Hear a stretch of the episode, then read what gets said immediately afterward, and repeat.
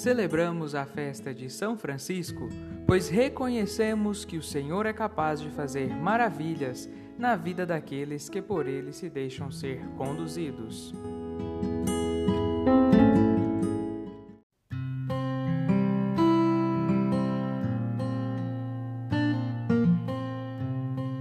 Francisco, inflamado de amor a Cristo, pediu-lhe sentir como lhe fosse possível o amor da paixão por nós que teve Jesus. O crucificado, portanto, enviou-lhe um serafim alado, enquanto Francisco rezava e fazia penitência no Monte Alverne. E este lhe imprimiu no corpo as marcas da paixão, isto é, os sagrados estigmas do Senhor Jesus. Francisco configurou-se tanto a Cristo que mereceu receber as chagas. Seguramente é um grande êxito, mas também uma grande responsabilidade e uma grande dor.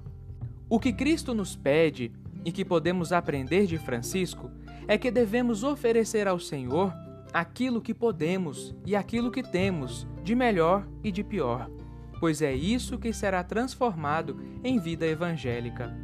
Dar o que temos, mas sem reservas, oferecer tudo, tudo mesmo, porque é o Senhor quem transforma a nossa vida.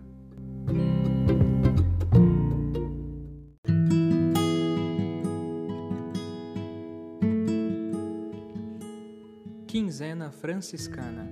Preparemos nosso coração para celebrar aquele que foi grande servo de Cristo.